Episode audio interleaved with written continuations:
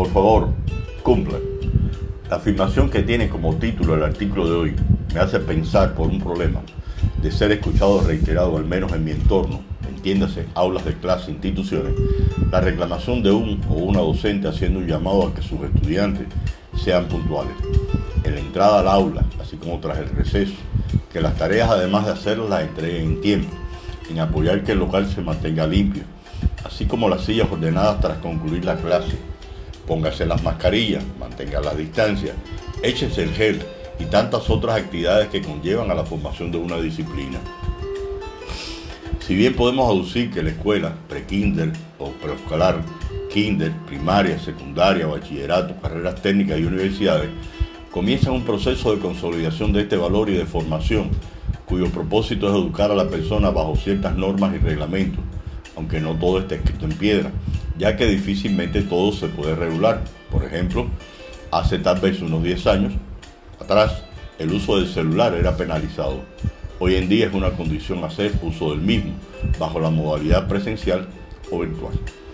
Este valor, la disciplina, en la educación en muchas ocasiones se considera controvertido, ya que puede generar producto de la falta, temor, miedo, preocupación en el estudiantado, más en los padres cuando el estudiante al llegar a casa expresa, mamá, mañana deben, ir a la escuela. Hecho que sucede en los primeros subniveles, primaria, bachillerato, pero que suele disiparse cuando se entra a la universidad, donde los padres de manera equívoca valoran que el joven ya es grande y se alejan de la institución de lo que sucede dentro. Y para colmo, de ser llamados los padres ante una indisciplina en la alma mater, unos asisten endemoniados, molestos, de que el hijo era modelo en el bachillerato. Obviamente la institución debe prepararse para ello adecuadamente y analizar con profundidad el hecho acaecido y la sanción que amerita.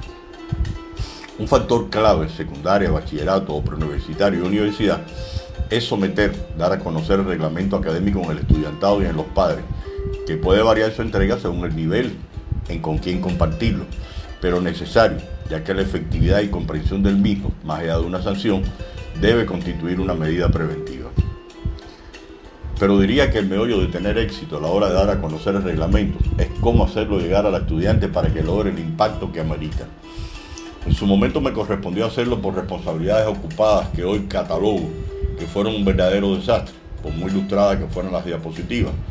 Chicos chateando, sonriendo, no prestando la atención necesaria, mal sentados en el local, lo cual me hacía inclusive llamarles la atención en el desarrollo de la actividad. Si lo hiciese hoy, lo haría diferente. Un local más amplio, por ejemplo auditorio, donde con apoyos de estudiantes de años superiores desarrollaría mediante un sociodrama, entiéndase representación o dramatización de un tema de interés o de una situación de la vida cotidiana, mediante la representación del hecho por un grupo de personas, donde abordaría como tema factores sociales negativos que inciden en nuestros jóvenes, la droga, el fraude, etc. A la par de una muestra de carteles, infografías que permitan una mayor sensibilización. Por supuesto, con el apoyo de la tecnología, haciendo llegar a sus celulares, correos electrónicos, reglamentos, pero combinado con mensajes propositivos de historias de buenos estudiantes que fueron reconocidos por sus logros académicos y extracurriculares.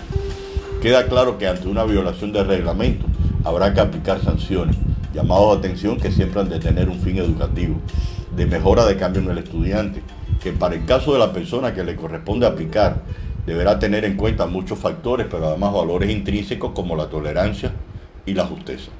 A veces se logra más con no lo vuelvas a hacer que lo siento mucho, pero será sancionado según el artículo. Queda claro que no hay recetas mágicas para garantizar la disciplina, pero cuando tengas problemas, abórdelo profesor, profesora, de forma individual, creando para ello un ambiente propicio. Se lo recomiendo. Funciona. Muchas gracias y buen fin de semana.